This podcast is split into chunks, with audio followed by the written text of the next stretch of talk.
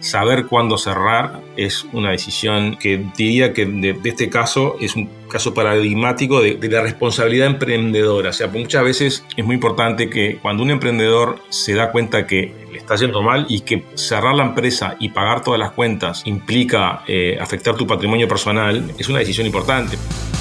Hola, te saluda Josefina Maisonave y te doy la bienvenida a un nuevo episodio de Onda Emprendedora, un podcast sobre cómo desarrollar, gestionar y escalar un emprendimiento en Uruguay.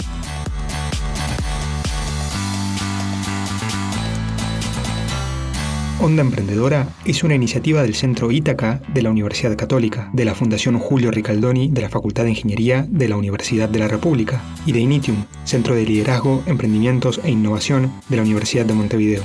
Onda Emprendedora es posible gracias al apoyo de ANDE, la Agencia Nacional de Desarrollo de Uruguay.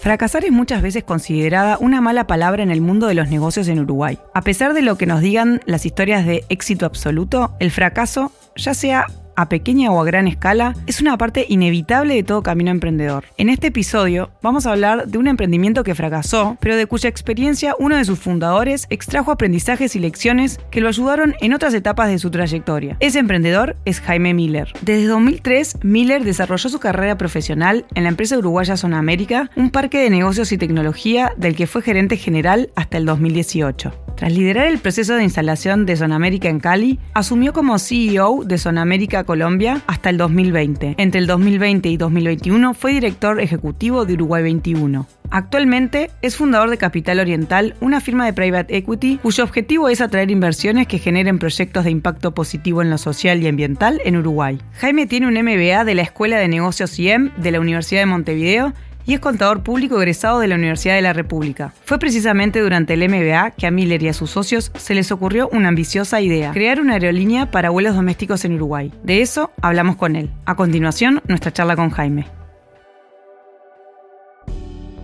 Jaime, contanos, ¿qué fue lo que te impulsó a emprender en este proyecto?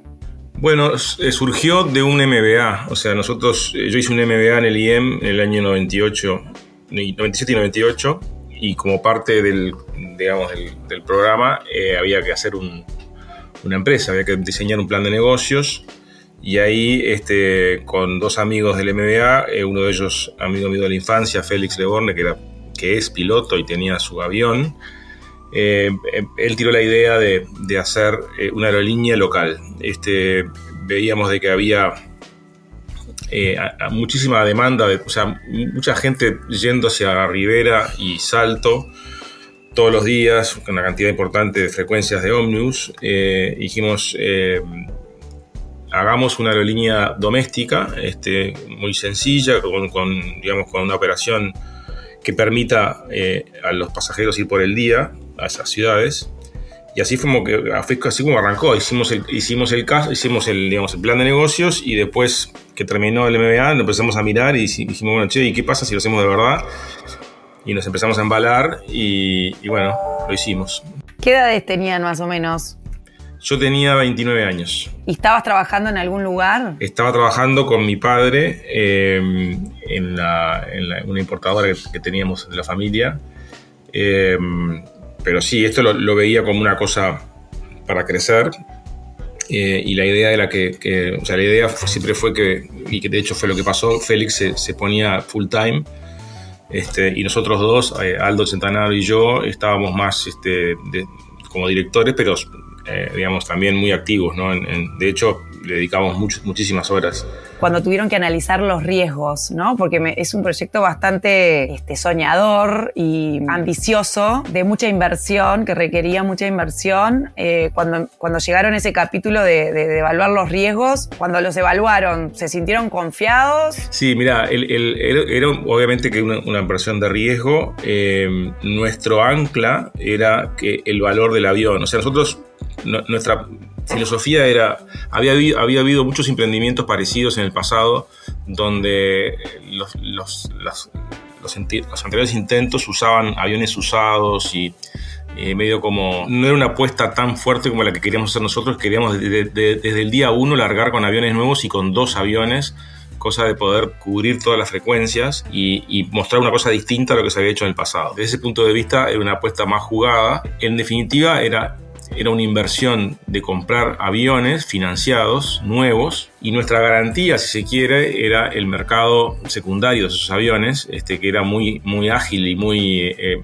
los aviones bien mantenidos mantienen su valor en el, en el mercado. Este, eh, eran aviones muy usados, siguen siendo muy usados en Estados Unidos, este, en la Latinoamérica también. Entonces decíamos, bueno, si nos va mal, tenemos un seguro ahí que es el valor del avión y, y lo, que, lo que vamos a perder es lo, lo que hayamos gastado de caja operativa en los primeros, en los primeros años. Así que esa, esa fue la filosofía, salgamos a financiar, este, a, buscar financiamiento para la compra de los aviones y algo de capital para arrancar eh, con capital de giro. Y al final logramos que la fábrica, la, la, Cessna, que tiene un brazo financiero, nos, nos prestara, eh, nos vendría el avión con, con, con, deuda. O sea que básicamente el financiamiento lo estructuró el propio fabricante. Y ahí yo diría que es donde tuvimos los mayores errores en el sentido de cómo estructuramos ese financiamiento, porque hicimos una deuda eh, que al otro día de entregar el avión estábamos pagando capital. ¿Qué sentían? Sentíamos que estábamos haciendo algo distinto. Este, eh, y de hecho fue distinto y nunca este, hubo algo igual. Es en el sentido de una oferta de vuelos que te permita ir por el día a dos ciudades del interior cualquier día. Entonces, nosotros hacíamos 10 vuelos diarios eh, y eso nunca se había hecho. Nosotros, nosotros nuestra, nuestra, digamos, nuestra premisa era de que los intentos anteriores habían fracasado porque no daban una oferta regular y predecible. Entonces vos no sabías si salía o no salía el avión, estaban los la Fuerza Aérea tenía un servicio llamado TAMU, este, pero salía cuando tenían ganas. Este, entonces, en, la, en realidad, nuestra, nuestro diferencial era ofrecer vuelos regulares, predecibles, el avión sale, así haya uno o haya cero pasajeros, y además aviones nuevos, que le, que le daba como cierta, eh, cierta representatividad y, aspectos de seguridad que, que, que mucha gente le, le, teme volar en aviones que no son grandes, sino que son, son aviones que tienen, este era, este era un solo motor, por ejemplo, que también generaba muchas resistencias, pero, pero se, usaba mucho, se usa mucho en Estados Unidos, este, y, y de hecho en Brasil también. Entonces, generamos un, producto, una oferta que nunca se había, nunca se había ofrecido. Y, y, después la respuesta del mercado nos dio la razón, en el sentido que a los cuatro meses estábamos volando llenos a, a Salto y a Rivera y volviendo llenos en general lo, los vuelos del medio eran los más complicados porque era la ida por el día del salteño o del riverense a Montevideo y, los, tiempos que le daba a Montevideo no, eran, no era tanto. Pero en definitiva igual teníamos una ocupación este, muy buena este, a tal punto que a los seis meses habíamos llegado a break-even de, operativo. O sea que el negocio andaba. Andaba y habíamos, habíamos inclusive generado eh, una oferta paralela de vuelos charter. En esa época eh, el, había mucha gente que se interesaba por cazar en, en, Uruguay, entonces el avión podía, en los horarios que estaba parado, que era, era el mediodía, este, íbamos a, a y levantábamos eh, pasajeros de, de, vuelos que llegaban de Estados Unidos y los llevábamos directo hacíamos aduana en, en Carmelo y, y aterrizaba directo en un campo donde, donde, Entonces ese tipo de ofertas le empezamos a complementar. ¿Y cómo siguió la historia? Pero de todas maneras, como, el, como la, la, aerolínea volaba al 70-80% de capacidad este, y teníamos inclusive algún margen para subir los precios, este, veníamos bien. Hasta que al final, hasta que al, otro, al mes siguiente, en abril abril 2001 empieza la, serie de, de la, tormenta perfecta, digamos, este, y, arrancamos con con las tosas. Este, y ahí, este, ahí se cortaron eh, los, todos, los, todos los vuelos charter que les digo de, de no se podía cazar, este, y además todo lo que es eh, frigoríficos, que eran clientes nuestros, eh, los clientes más importante, teníamos clientes que viajaban con cuenta corriente, o sea, eh, era muy divertido porque la gente, los, ya los conocíamos, los pasajeros, nos entregaban la cédula y subían, o sea, no, no el, era simplemente cargarle el pasaje, firmaba el pasaje y lo cargábamos a una cuenta, una vez por mes cobrábamos todas las cuentas. Entonces el 70% de nuestro negocio eran viajes corporativos, o sea, entonces teníamos una, nuestro propio sistema de reservas, los, que en eso fuimos pioneros, en el sentido de tener un sistema de reservas online, año 2001, ¿no? O sea, teníamos un sitio web donde tú podías reservar y, tenías tu pasaje online.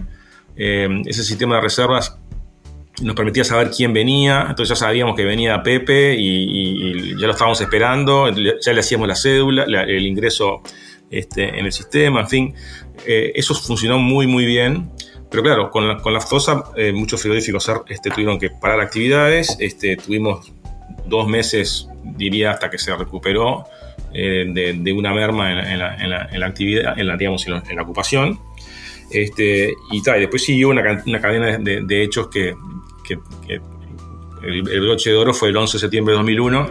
Me imagino que fue un golpe durísimo que tuvo consecuencias. Tomamos la decisión en, en octubre del 2001 de cerrar saber cuándo cerrar es una decisión este, que diría que de, este caso es, es, un, es, un, caso paradigmático de, de, de la responsabilidad emprendedora. O sea, muchas veces es muy importante que cuando un emprendedor se da cuenta que le está yendo mal y que, digamos, y que cerrar la empresa y pagar todas las cuentas eh, implica eh, afectar tu patrimonio personal, eh, es una decisión importante porque, porque si, si tú seguís, seguís y seguís y no cerrás a tiempo, se va a generar un problema que es que vas a, vas a dejar clavos.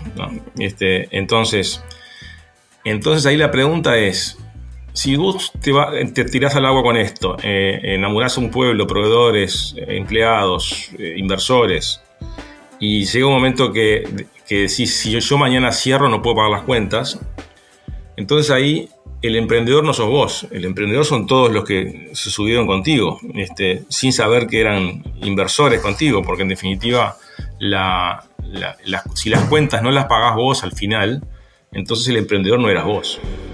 Jaime, ¿qué es lo importante de cerrar bien? Lo importante de cerrar bien es, primero que te da otra oportunidad, o sea, vos podés, si cerrás bien, mañana intentarlo de nuevo. Este, y segundo, si no lo querés intentar de nuevo, eh, una buena cerrada eh, enriquece tu currículum. ¿no? Entonces, este, esa es la gran lección. Yo creo que cometimos muchos errores. Hubo, obviamente que hubo factores externos que, que nos, nos agarraron una, tormenta importante, pero una tormenta que también nos agarró frágiles, por lo que te digo, del financiamiento. Eh, pero desde el punto de vista comercial y desde el punto de vista operacional, eh, diría que fue un, fue un éxito como, como se manejó la, aerolínea. Lo que pasa es que, ya te digo, no estábamos este, estructurados en nuestro balance como para resistir una cosa de estas. Bueno, después de este gran proyecto, de toda tu trayectoria profesional en diferentes organizaciones, estás emprendiendo de nuevo. ¿Por qué decidiste y, de qué se trata? Bueno, eh, creamos con. Esta es una, eh, creamos una firma que se llama Capital Oriental.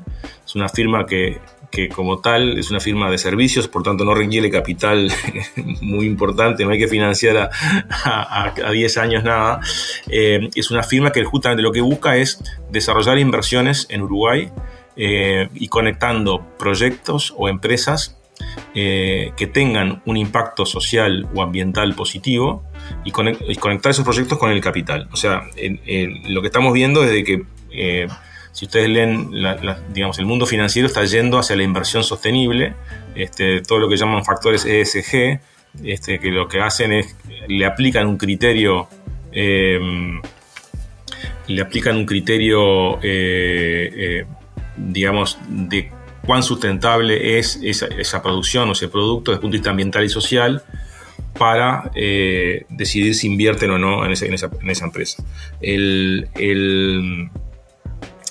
entonces, lo que hacemos nosotros es identificamos empresas que tengan ese impacto, vemos si tienen necesidad de capital y les estructuramos eh, vehículos de inversión a, esos proyectos. buscamos inversores para esos proyectos. Eh, mi socio es este, Jean-Jacques Bragar, que es un abogado, y su socia Agustina Bomio, que tienen mucha experiencia en todo lo que es estructuración legal para financiamiento.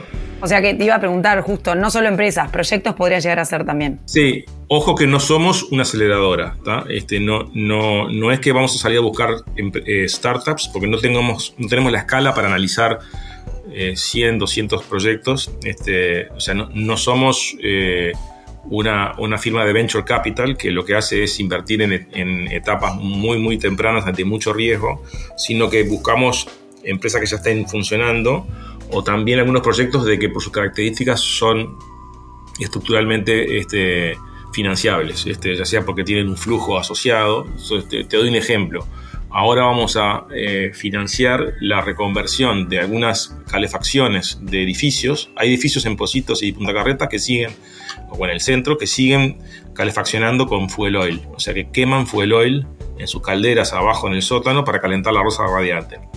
Eso no solamente que es ambientalmente es un desastre, sino que además económicamente es mucho más caro ahora y ni que hablar con los precios de petróleo que se vienen. Con lo cual, eh, la tecnología que, va a sustituir eso se llaman bombas de calor, que lo que hace es lo mismo que, es, que ves en una piscina de agua caliente este, o en un jacuzzi, pero llevado a una escala industrial. Entonces pones ese equipo en el techo y, ese equipo calienta la misma losa radiante que calentaba la, caldera de fuel oil. Entonces al edificio le estamos diciendo, como es caro ese equipo, no te preocupes, yo te lo financio 60, 120 cuotas que el ahorro que vas a generar con el consumo de, de, fuel oil te va a dar para pagar la cuota sin ningún problema. Y estás convencido de que hay que seguir eh, eh, emprendiendo a pesar de los fracasos. Sí, sí, sí, sí, hay que seguir emprendiendo. Eh, también, ojo, porque a veces yo soy un poco aguafiestas con el tema de emprendedurismo, porque siempre hago esta, este, esta misma cuenta. Si tú no emprendes, ¿qué haces? ¿No? Sos em, puede ser muy buen funcionario de, una... Entonces, este, entonces, ¿cuál es el costo de oportunidad de emprender? Entonces, yo siempre hago este número, digo, un estudiante de, la UM, este, bilingüe, que sabe informática, eh, tiene un ingreso, te diría que asegurado, de unos, ponele, no menos de 50 mil dólares por año. Entonces, si él decide emprender, y jugársela con cualquier otro proyecto, tiene ese costo de oportunidad. O sea, lo que vaya a emprender tiene que generar un bottom line para él de por lo menos 50 mil dólares, porque si no, este, no, digamos, este, entonces, a veces no hay que caer en el, en el digamos, en el A mí me encanta emprender, siempre traté de emprender, este, inclusive el emprendimiento adentro de una empresa es muy importante. Entonces vos podés ser emprendedor sin tener que jugarte tu ropa, sin tener que jugarte tu, tu, patrimonio. A mí me, costó vender, tuve que vender mi casa para, pagar esas cuentas que te dije de, la aerolínea. Pero la, la, conclusión es que vos podés, eh, si vos tenés un, capital de formación que ahí hay un costo de oportunidad. O sea, si, tú este, sos un contador bilingüe este, muy bueno para las finanzas, puede ser un gran ejecutivo de un banco este, y ganar muy bien, este, ganar, no sé, 120 mil dólares por año.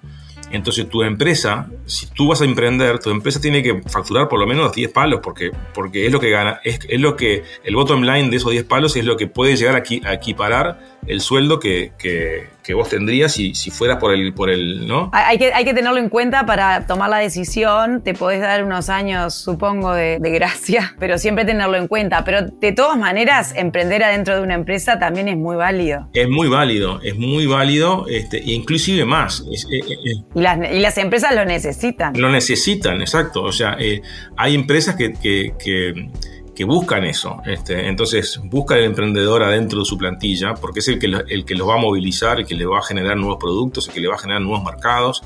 Entonces, no es que si no sos emprendedor, sos un empleado burocrático de 8 a 5 en un escritorio. entonces, este, eso hay que también tenerlo en cuenta. ¿no?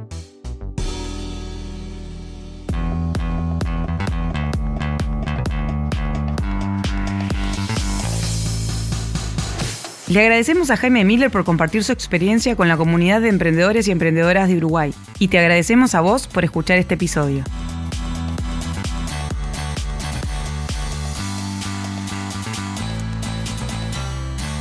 Si disfrutaste este episodio, suscríbete a Onda Emprendedora en Spotify y en todas las plataformas de audio. Y compartí este episodio en tus redes sociales con el hashtag Onda Emprendedora. En nombre de todo nuestro equipo, me despido hasta una próxima Onda Emprendedora. Onda Emprendedora es una iniciativa de la Fundación Julio Ricaldoni de la Facultad de Ingeniería de la Universidad de la República, el Centro Ítaca de la Universidad Católica y de Initium, Centro de Liderazgo, Emprendimientos e Innovación de la Universidad de Montevideo. Onda Emprendedora cuenta con el apoyo de ANDE, Agencia Nacional de Desarrollo de Uruguay, y fue producido por La Parla Media. Música original, Nacho Villalba. Conducción, entrevistas y producción de contenidos, Josefina Maisonave, Mai Yuria, Silvana Nalem, Anaquiar Ortolani y Andrea Solari. La producción por La Parla Media es de Álvaro Caso y el diseño de sonido es de Conrado Hornos.